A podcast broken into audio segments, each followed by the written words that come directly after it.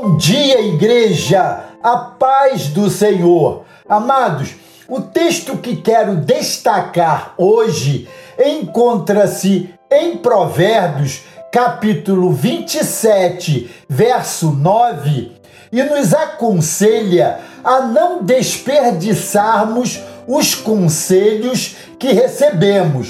Eis o que nos diz esse texto. Alegram o coração, assim o amigo encontra doçura no conselho cordial. O que fazemos quando somos ofendidos?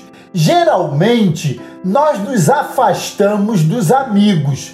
Será que realmente fomos ofendidos? Será que não precisávamos ser advertidos?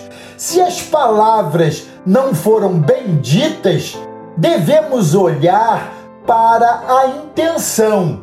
Não vamos desperdiçar a verdade só porque não foi dita de modo adequado. Se erramos e somos advertidos, devemos refletir. Só assim podemos ser bem orientados.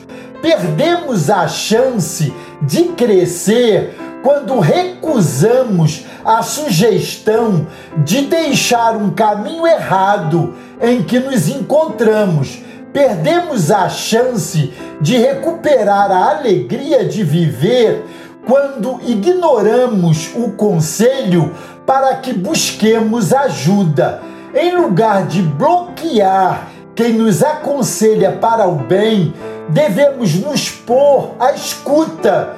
Nunca esqueçamos, a amizade pode nos tirar da depressão, nos mostrar a verdade e nos encaminhar para a descoberta de novos valores. O fato é que todos precisamos de conselheiros. Um rei, um presidente da república, um governador, um prefeito precisam de conselheiros. O presidente de uma grande empresa precisa de um conselheiro.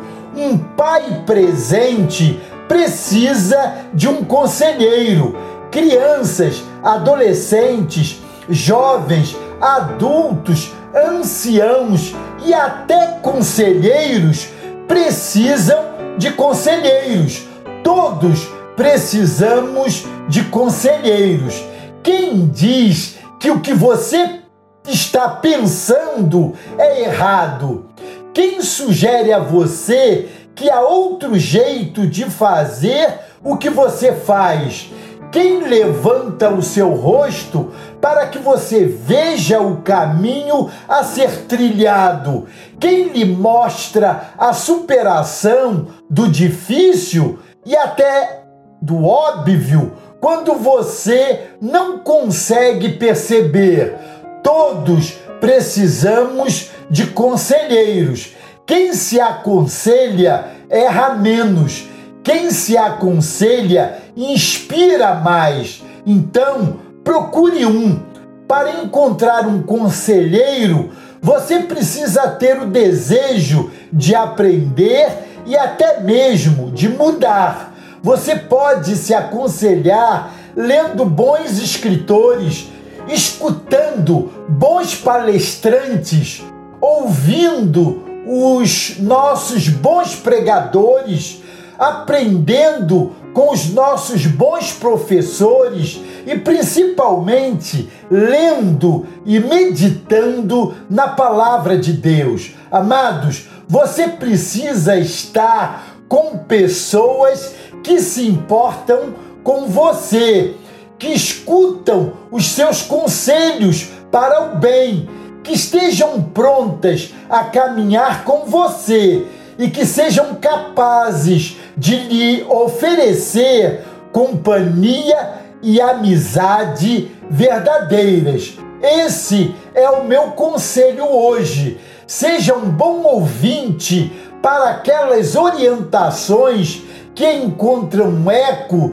nos princípios que saltam da palavra de Deus, a Bíblia Sagrada. Amém? Glória a Deus.